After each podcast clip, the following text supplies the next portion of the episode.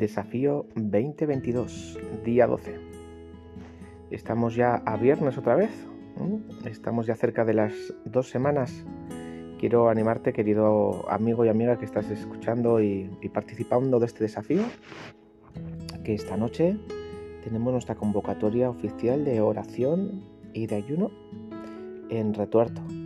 Hemos cambiado el horario, en lugar de a las 8 va a ser una hora antes, será a las 7 de la tarde. Así que este viernes estrenamos nuevo horario.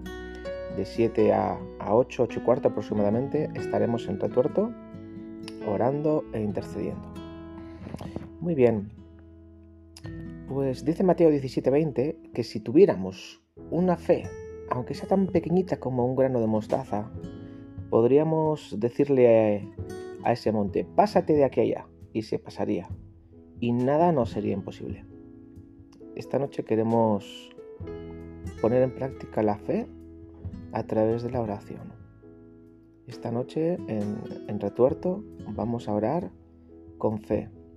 Y sabes, no hace falta una fe demasiado grande, simplemente, aunque sea pequeñita, Jesús explicó la parábola de, la semilla de mostaza.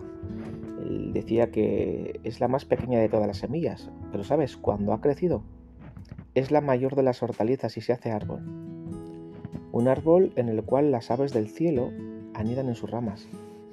Y qué bonito, ¿verdad? Que cuando nosotros ponemos a disposición del Señor y oramos con esa fe, aunque sea pequeñita, la fe tiene la particularidad de que, aunque no parece poca, mucha cosa, eh, se puede hacer grande, puede crecer, se puede desarrollar. Pero para que la fe se desarrolle, para que la fe crezca, tenemos que hacer como las pequeñas semillas que plantamos.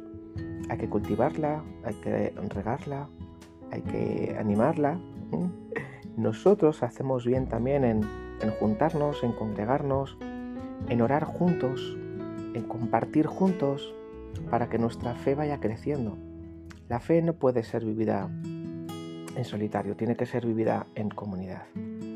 Por eso vamos a, poner toda la carne en el asador, y vamos a hacer como, como la fe de la semilla de mostaza, que aunque a ti y a mí nos parece insignificante, Dios con nuestra poca fe puede hacer cosas imposibles. Te espero esta noche. Que Dios te bendiga.